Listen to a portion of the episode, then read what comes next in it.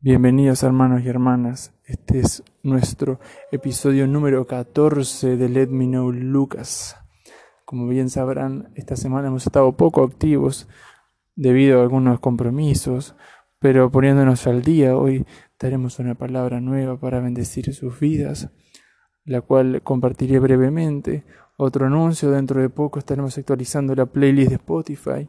Sé que algunos están se estarán posiblemente pensando que, que nuevas canciones habemos de poner allí, ya que no se ha tocado hace mucho tiempo, pero ya aparecerán nuevos, nuevos títulos.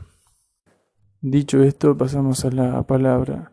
La palabra que les quiero compartir para con ustedes, hermanos y hermanas, se encuentra en el libro de el profeta Ezequiel, capítulo número 37. Hermanos y hermanas, el pasaje es conocido para aquellos que escudriñamos la palabra. No lo leeré porque también esta semana y este día hemos estado con un poco de, tiempo demasiado reducido. Pero para aquellos que gustarían leer ahora el pasaje del Valle de los Huesos Secos, en el cual el Señor lleva en el espíritu al profeta Ezequiel para ver en una visión em, un valle de huesos secos. Entonces el Señor le dice al profeta que si estos huesos vivirían otra vez. El profeta le dice, Señor, solamente tú lo sabes. Entonces en ese momento Dios empezó a operar, a regenerar, a unir los huesos y a volver a dar vida a este pueblo que estaba destruido. Más también Dios le dijo que un detalle que es a destacar y es lo central de esta reflexión. Entonces Dios le dice al profeta, que la esperanza de este pueblo se había apagado y por tanto sus huesos se habían secado.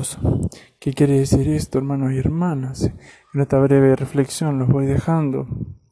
Tengan cuidado en donde ponen su esperanza, en donde la depositan, porque su esperanza tiene que estar puesta en Jesús, su esperanza debe ser Jesús, porque se está depositada en otra persona, en otra cosa, en cualquier en cualquier otro lugar, en cualquier otra persona importante, sean presidente, médico, usted en su, en su espíritu empezará a sentir las consecuencias de depositar la esperanza en otro lugar, porque este pueblo estaba muerto, porque su esperanza no estaba puesta en Dios, sino que la había cambiado, la había depositado en dioses ajenos.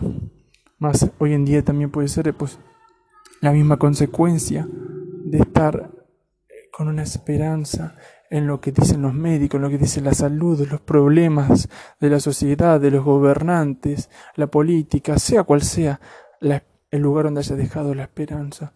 Lo incito, lo exhorto a que ponga su esperanza en Jesús y Él comenzará a resucitar su vida, empezará a restaurar y no solamente eso, sino que devolverá el soplo del Espíritu Santo para que usted camine en santidad.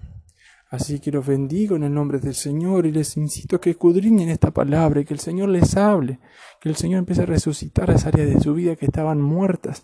Y si usted estaba muerto o apagado, sea unido otra vez al cuerpo de Cristo por la esperanza eterna.